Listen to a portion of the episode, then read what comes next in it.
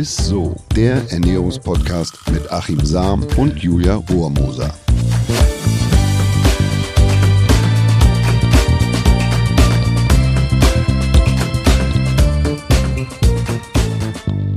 Hallöchen und herzlich willkommen zu einer neuen Folge Isto, dem Ernährungspodcast mit unserem ja, Lieblingsernährungswissenschaftler Achim Sam. Und ja. mit meiner Lieblingsmoderatorin Julia Rohrmoser. Das ist auch mit dem Zungenbrecher. Ja, Hallöchen. Hallöchen. Ja, und wenn ihr jetzt gerade das erste Mal in unseren Podcast reinhört und euch fragt, worum geht's hier eigentlich? Ich erkläre es nochmal ganz kurz für alle. Achim bringt jede Woche ein Thema rund um Ernährung und Gesundheit mit und dazu gibt's dann Tipps und ganz viel Wissenswertes, aber ohne Erholung erhobenen Zeigefinger. So, und heute hast du uns ein Thema mitgebracht, über das wir auch schon mal so ein bisschen gesprochen haben.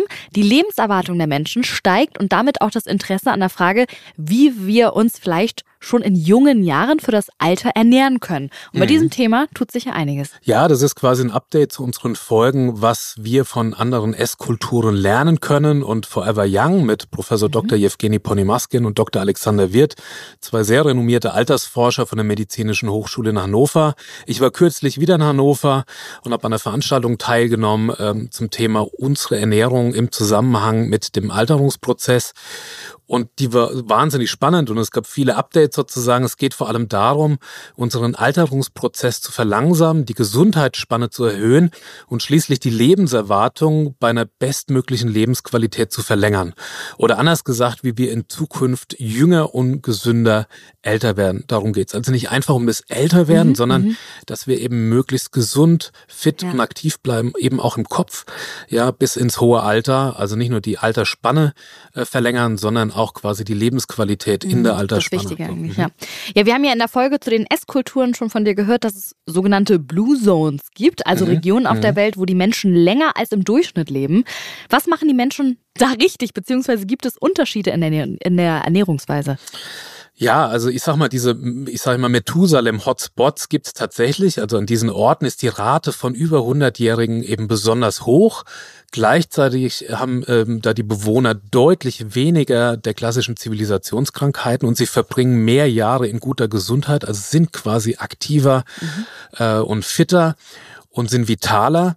Aktuell gibt's fünf solche definierten Langlebigkeitszonen oder Methusalem-Hotspots oder Blue Zones, wie man sagt. Und, und zwar ist es Sardinien, Italien, die Inseln Okinawa in Japan, dann Loma Linda in Kalifornien, USA, dann ähm, Nicoya Halbinsel Costa Rica mhm. und Ikaria Griechenland. Mhm. Und die Frage, was die Menschen dort anders beziehungsweise richtig machen, ist nicht so ganz einfach zu beantworten, denn die Erforschung des Alterns oder der Alten ist eben noch relativ jung, ja, quasi im wahrsten Wortsinn. Ja. Äh, Fragen, die die Wissenschaftler umtreiben, sind zum Beispiel, gibt es genetische Gründe oder ist der Lebenswandel ursächlich dafür, ob jemand ganz alt wird oder eben nicht? Hat die Region einen Einfluss aufs Älterwerden? Bislang gibt es nur wenige evaluierte Daten dazu, welche Lebensweise dazu führen kann, warum Menschen eben besonders alt werden. Bezüglich der Blue Zones gibt es aber immerhin sechs gemeinsame Lebensstilmerkmale, die scheinbar für ein hohes oder höheres Alter sprechen. Zwei davon äh, beziehen sich auf die Ernährung. Ähm, die Lebensstilmerkmale werden beispielsweise oder an erster Stelle steht tatsächlich die Familie, das als wichtigstes Anliegen angesehen wird, also mhm. dass man eine Familienintegration hat, Teil der Familie ist, also dass man nicht alleine ist und vereinsamt. Dann nicht rauchen war ein Parameter. Mhm. Dann ständige, moderate körperliche Aktivität beziehungsweise Arbeit äh, ist untrennbar ähm, Lebensbestandteil, also dass man noch eine Aufgabe hat und ja. dass man auch wirklich körperlich arbeitet und aktiv ist. Dann ein großes soziales Engagement, also Menschen jeden Alters sind sozial aktiv und gemeinschaftlich integriert. Also sie sind in eine größere Gemeinschaft über die Familie hinaus integriert. Und hinsichtlich der Ernährung ist es tatsächlich so, dass in erster Linie eine pflanzenbasierte Ernährung, äh, also dass ein Großteil der verzehrten Nahrung aus Pflanzen stammt, eine mhm. große Rolle spielt, warum die Menschen dort älter werden. Und es werden häufig Hülsenfrüchte konsumiert. Und das ist tatsächlich ein spannender Aspekt, äh, denn wir essen hierzulande ja kaum bis gar keine Hülsenfrüchte. Ich habe das neulich mal grob ausgerechnet auf die Gesamtmenge, was wir essen. Dann liegen wir so bei 0,2, 0,25 Prozent der Lebensmittel sind bei uns nur Hülsenfrüchte. Oh, okay, das. Und das ist im Vergleich zu beispielsweise orientalischen Ländern, ähm, da ist es deutlich höher, werden Mhm. deutlich mehr Hülsenfrüchte verzehrt. Und dabei gibt es gleich mehrere Studien, die belegen, dass ein hoher Konsum von Hülsenfrüchten äh, mit einer höheren Lebenserwartung einhergeht, also korreliert. Wer also öfter in die Bohne beißt, sozusagen, der beißt später ins Gras. Gerade im letzten Jahr wurde dazu eine sehr interessante Studie veröffentlicht und zwar hat eine norwegische Forschergruppe medizinische Datenbanken über 30 Jahre in 200 Ländern analysiert. Äh, analysiert wurden unter anderem die Todesursache, Lebensstil, Krankheitsverläufe etc. Und dabei haben sie festgestellt, dass die Lebenserwartung stark von der Ernährung abhängt. Das ist vielleicht noch wenig verwunderlich. Aber auf Platz eins in puncto Ernährung und Lebensverlängerung steht tatsächlich Hülsenfrüchte. Äh, Die Ergebnisse Was? sind, wie ich finde, phänomenal. Wenn man mit 20 Jahren anfängt, viele Hülsenfrüchte zu essen, kann sich die Lebenserwartung um bis zu 10 Jahre verlängern. Boah, das ist echt viel. Ja, und selbst wenn man erst mit 80 Jahren anfängt, viele Hülsenfrüchte zu essen, liegt die Lebensverlängerung immerhin noch bei bis zu drei Jahren. Also das, ist, ja mega. echt sensationell. Cool. Ja. Und es lohnt sich also in jedem Alter damit anzufangen, mehr Hülsenfrüchte zu essen. Negativ auf die Lebenserwartung haben sich übrigens ein häufiger Konsum von Fleisch und Wurstwaren ausgewirkt. Das passt ja auch wieder zusammen mit der pflanzenbasierten Ernährung, also der Blue Zones, ne, dass man da eben sagt, pflanzenbasierte Ernährung Ja. äh, ist quasi das, was die da eint. Und ähm, wir wissen ja, dass der Verzehr von zu viel rotem Fleisch eben dazu führen kann, dass es eben korreliert mit einer eingeschränkten oder verkürzten Lebenserwartung. Oder ein internationales Forscherteam wollte wissen, warum Menschen in bestimmten Regionen 100 Jahre und älter werden. Und siehe da, Menschen, die täglich mindestens 20 Gramm Bohnen essen, haben eine um bis zu sieben bis acht Prozent höhere Chance, besonders alt zu werden. Also das ist auch nochmal eine Krass. Untersuchung, ähm, die mich echt beeindruckt hat. Also Hülsenfrüchte und Mhm. pflanzenbasierte Ernährung grundsätzlich scheinen eben dann einen sehr Ein wesentlichen hohen, hohen Beitrag zu leisten. Ne? Ja, aber woran liegt das denn, dass Hülsenfrüchte so ein großes Potenzial haben, unser Leben jetzt so zu verlängern? Tja, warum ausgerechnet Hülsenfrüchte oder ähm, quasi so der heilige Gral äh, unserer Ernährung sind? Ne? Also wir, wir kennen ja die Geschichte vom heiligen Gral. Wer aus dem heiligen Gral trinkt, soll ja mit ewiger Jugend und Glückseligkeit beschenkt werden. Ist bislang noch nicht so richtig klar und eindeutig. Womöglich liegt es daran, dass Hülsenfrüchte durch den hohen Protein- und Ballaststoffgehalt für eine schnelle, lang anhaltende Sättigung eben sorgen und wir dadurch insgesamt weniger Kilokalorien, weniger Energie zu uns nehmen und dadurch halt eben weniger Übergewicht haben. Und wir wissen ja, dass Übergewicht verantwortlich ist für die Entstehung von ernährungsbedingten Erkrankungen, ne? Diabetes Typ 2, Bluthochdruck etc. Zum anderen enthalten Hülsenfrüchte Stoffe, die das stärke spaltende Enzym Alpha-Amylase hemmen und dadurch wird weniger Stärke in Zucker gespalten. Die Stärke liefert weniger Energie als der Einfachzucker. Sie macht also besser satt und dient unseren Darmbakterien wiederum als Nahrung. Und wir wissen ja auch, dass eine gut funktionierende, gute Darmflora eben auch ein wesentlicher Aspekt für die Gesundheit ist. Oh ja. In einer klinischen Studie der äh, University Toronto verglich man bei übergewichtigen Patienten die Effekte von einer Kalorieneinschränkung von 500 Kilokalorien pro Tag und einer normalen Ernährung ohne Kalorieneinschränkung, dafür aber mit 120 Gramm Hülsenfrüchten pro Tag. Und nach acht Wochen hatten beide Probandengruppe einen reduzierten Bauchumfang, niedrigeren Blutdruck und ein geringeres Risiko an Diabetes zu erkranken. Ach. Aber Achtung, bei der Hülsenfrüchtegruppe waren die Effekte sogar noch etwas größer. Ach, das also ist das ja heißt, man muss überhaupt nicht an Ja. Kalorien sparen. Also das war eine Reduktion um 500 Kilokalorien, das ist echt viel. Das ist mega. Oder 120 Gramm Hülsenfrüchte, die Effekte waren sozusagen gleich. Sogar die Hülsenfrüchtegruppe hatte noch etwas bessere Ja, äh, krass. Effekte, was das Thema Gesundheit anbelangt. Ja. Also Hülsenfrüchte stehen jetzt bei mir ganz hoch im Kurs. Gibt es denn noch andere Lebensmittel, die einen verjüngenden oder ja lebensverlängernden Einfluss haben? Ja, genau damit beschäftigt sich im Grunde die Forschung von Pony Muskin und Wirth. Und zwar haben die beiden im Rahmen eines großen Forschungsprojekts namens Smart Age festgestellt, dass vor allem spermidinreiche Lebensmittel einen großen und positiven Einfluss auf den Alterungsprozess haben können. Gibt auch die sogenannte Bruneck-Studie, bei deren Patientendaten über 30 Jahre erhoben wurden. Also es ist ein sehr langer Zeitraum. Und da ging hervor, dass die Probandengruppen, die sich spermidinreich ernähren, eine um durchschnittlich 5,7 Jahre längere Lebenserwartung haben und deutlich weniger an kardiovaskulären Erkrankungen wie beispielsweise Herzinfarkt etc. Wow. pp. leiden. Also die Pronex-Studie, mhm. ne, das österreichische Studie, wurde ja über 30 Jahre hinweg, deshalb ist sie eben auch so aussichtsreich oder so, ja, so aufschlussreich. Und da hat man gesehen, dass die Menschen, die sich eben durch Spermidinreich ernährt haben, 5,7 Jahre durchschnittlich viel. länger leben. Ne? Aber vielleicht noch mal ganz kurz, könntest du noch einmal kurz erklären, was Spermidin äh, noch mal ist? Ja, Spermidin ist ein sogenanntes biogenes Polyamin, also eine Substanz, eine winzige Substanz, die unser Körper selbst produziert, herstellt und auch in allen Körperzellen produziert. Ein Teil, Großteil produzieren die die Zellen selbst. 10 bis 15 Prozent produziert tatsächlich die Darmflora. Ja, also die Darmflora muss man sich mal vorstellen. Äh, das sind circa 6 bis 7 Kilogramm Mikroorganismen im Darm. Also das ist eine wahnsinnig große Menge an Mikroorganismen. Ja. Und die produzieren eben auch Spermidin. Deshalb ist es auch wichtig, dass man eben auch die Darmflora versucht, äh, quasi intakt zu halten mhm. oder quasi, ja, gut zu besiedeln, auch mit fermentierten Produkten und so weiter, dass die Darmflora möglichst lange eben Spermidin produziert und circa 50 Prozent des Spermidins kommen über die Nahrung. Also oh. müssen wir quasi ja, mit der Nahrung zu uns nehmen. Und je fortgeschrittener das Alter, umso niedriger ist die eigene Produktion und desto wichtiger wird eben die externe Zufuhr. Also ich sage jetzt mal ganz grob, ab so 50 wird es dann wichtiger, dass man, weil die eigene ja, Spermidinproduktion eben zurückfährt, dass man da immer mehr auf eine spermidinreiche Ernährung achtet und über die Ernährung eben das mhm. Spermidin zu uns nehmen. Aber was macht das Spermidin jetzt eigentlich? Also ja, spannende Frage. Spermidin ähm, hat eine wichtige Funktion bei der sogenannten Autophagie. Also die Autophagie, das habe ich schon mal beschrieben, das ist sogenannte Zellrecycling. Es ist ein bisschen anders wie im Alltag. Also bei uns, je älter meine Eltern werden, äh, desto akribischer trennen sie den Müll ne? und so. Und, ja, und, und ja, bei mir ist es eher so, naja Gott, ich bin froh, wenn ich weiß, ähm, wie, wann, welche Mülltonne da irgendwie oh, rauskommt.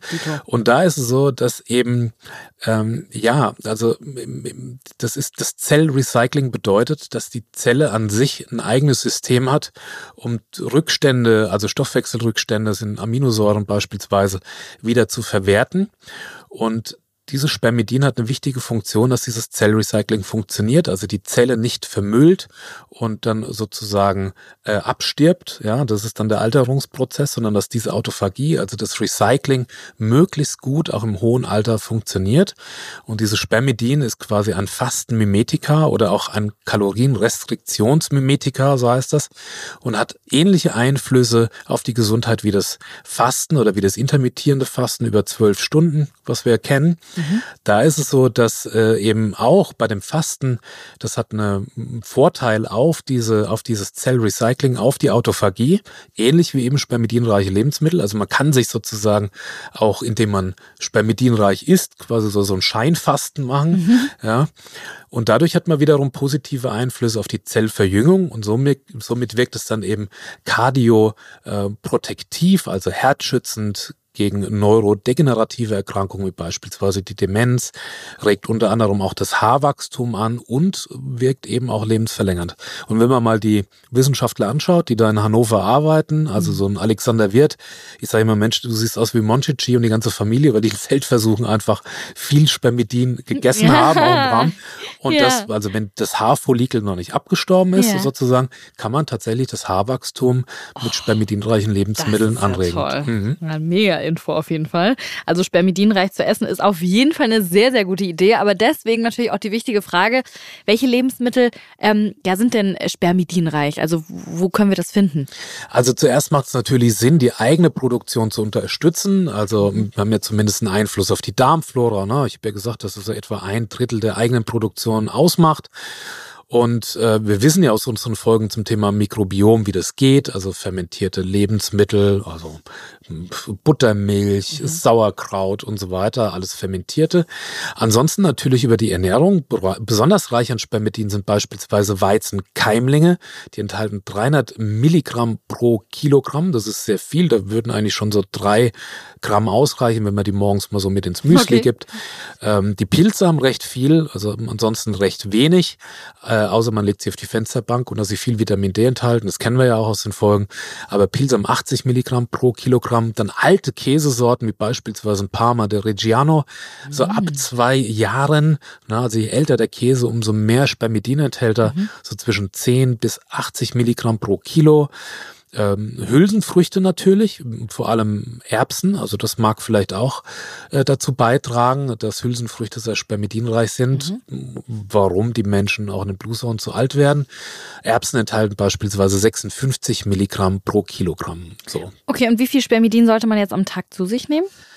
Ja, das kann man pauschal noch gar nicht so richtig beantworten, aber es macht gegebenenfalls Sinn, ab etwa 50 Jahren auf eine gute Spermidinversorgung über die Ernährung mit etwa einem Milligramm pro Tag zu achten. Das ist auch die Menge, die in der sogenannten Smart Age Studie eingesetzt wurde. Also mhm. ein Milligramm, das ist wirklich ähm, nicht viel. Es gibt natürlich bereits Supplemente, da würde ich allerdings sagen, so maximal sechs Milligramm pro Kapsel oder pro Tablette, die man allerdings auch nicht braucht, weil die in aller Regel aus Weizenkeimen, Weizenkeimlingen hergestellt werden. Also diese Supplemente kann man wunderbar auch überall kaufen, Weizenkeimlinge und die Ansätze dann einfach mit ins Müsli hauen. Allerdings wäre meine Empfehlung auf eine gute Versorgung, äh, wäre in der Regel halt immer über die Ernährung. Also, ja. dass man mhm. quasi zusieht. Mhm. Und das ist auch kein, kein großes Problem, kriegt man locker schon mit ein paar Teelöffel Weizenkeim ja. im Müsli hin, wie gesagt, so. Ne? Ja, sehr gut. Das ist, hört sich einfach an. Und ich finde es auch schön zu wissen, dass ich jetzt mit meinen Ende 20 Jahren auf jeden Fall noch ein paar Lebensjahre rausholen kann, hinten raus, wenn ich ja, jetzt was in meiner Fall, Ernährung äh, ändere. Ja. ja, sehr cool. so, wir sind noch nicht ganz am Ende angekommen. Wir haben natürlich wieder die Frage, Frage der Woche. Die Frage der Woche. Die kommt dieses Mal von Madeleine. Sie schreibt, finde ich sehr lustig. Achim, wie bekomme ich meinen Partner dazu, Gemüse zu essen? Ich liebe die Tipps für Kinder. Meinen Mann kann ich jedoch nicht mit Hasenfutter bekommen. Liebe Madeleine, herzlichen Dank für die wohl anspruchsvollste Frage unseres gesamten bisherigen ISO-Podcasts tatsächlich. Aber vielleicht vorab mal für alle anderen, was du mit Hasenfutter meinst. Ich habe mal einen Beitrag geschrieben, in dem es darum ging, wie ich bloß das Gemüse ins Kind kriege. Und da habe ich äh, Folgendes geschrieben. Nur Kinder und Ahnungslose benennen Gemüse mit seinem echten Namen. Gute Pädagogen tricksen und täuschen, was das Zeug hält. Sie pürieren Tomaten und nennen das Ergebnis Ketchup oder Piratenblut. Sie schummeln, mhm. zerbrösen Blumenkohl ins Hühnerfrikassee, bieten Möhrchen als Hasenfutter, nennen den Brokkoliauflauf gebackene Bäumchen und streuen Müsli als Eichhörnchenfutter in die Milch. so, also und wenn du dein Mann jetzt, äh, wenn der jetzt zur Kategorie Kategorie zählt, dem Gemüse am besten schmeckt, wenn man es kurz vor dem Verzehr durch ein Schnitzel oder ein Steak ersetzt und auch ansonsten äh, mit gesunden Argumenten wenig anfangen kann, dann hilft vielleicht nur das gleiche Prinzip wie bei den Kindern und dass du nicht dem Kind, sondern dem Gemüse einen anderen Namen gibst. Also einen Gemüsen, Tarnnamen sozusagen dir ausdenkst. Also keine Ahnung, sagen wir mal, äh, du servierst ihm halt mal einen Rambo Rosenkohl mhm. oder einen Feldsalat äh, à la Helene Fischer oder Harakiri Hokkaido Suppe von Haftbefehl. Ansonsten muss ich ganz ehrlich sagen, bin ich mit deiner Frage, Madeleine, echt überfragt. Oha, das gab's noch nie tatsächlich. wie du das Gemüse in deinen Mann kriegst. Ach, wie schön, ja, na gut. Das ja. ist, ich will da auch nichts Falsches sagen, Nein. aber vielleicht probierst du es mal mit Rambo Rosenkohl oder so. Ja, oder Sandra Bullock äh, Brokkoli oder Spargel. so. ah, schön. Ja, alles klar. Ähm, kannst du uns gerne erzählen, ob du Erfolg hattest. Äh, bis dahin würde ich die Folge jetzt einmal kurz zusammenfassen. Also Ernährung kann einen großen Einfluss auf die Länge des Lebens haben. So, besonders Hülsenfrüchte haben da großes Potenzial und gehören in den Regionen, wo Menschen besonders alt werden, auf den Speiseplan. Aber es gibt noch mehr Lebensmittel mit einem positiven Effekt und zwar Lebensmittel, die viel Spermidin enthalten. Das sind zum Beispiel Pilze, Weizenkeimlinge und alte Käsesorten. So ist es. Und das war's dann auch schon wieder mit Isso. Danke fürs Zuhören, ihr Lieben. Schickt uns gerne eure Nachrichten und Themenvorschläge an isso.edeka.de. Und ansonsten freuen wir uns natürlich auch über eine nette Bewertung, die ihr uns auf der Podcast-Plattform eurer Wahl hinterlassen könnt. Bis Also nächste Woche. Futtert euch alt, beziehungsweise ein langes Leben. Macht's gut, ihr Tschüss. Lieben. Ist Ciao. Dieser Podcast wird euch präsentiert von Edeka. Wir lieben Lebensmittel.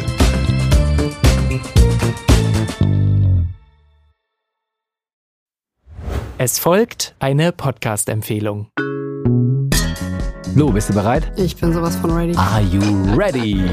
Herzlich willkommen bei Cheers, dem Weinpodcast mit Lou. Das bin ich, studierte Weinexpertin, Weinwirtschaftlerin und Weinbloggerin. Und ich bin Jonas. Ich bin hier, um Lou eine Menge Fragen zu stellen, denn wir sprechen in diesem Podcast über Wein, über Spannendes und eigentlich alles, was man wissen muss. Egal, ob man Weinanfänger ist oder fortgeschritten, dieser Podcast ist für alle bestens geeignet, die Bock auf Wein haben. Ja, welcher Wein passt zu welchem Essen? Warum ist Säure im Wein eigentlich so wichtig? Und wie kommen die Aromen in euren Wein rein?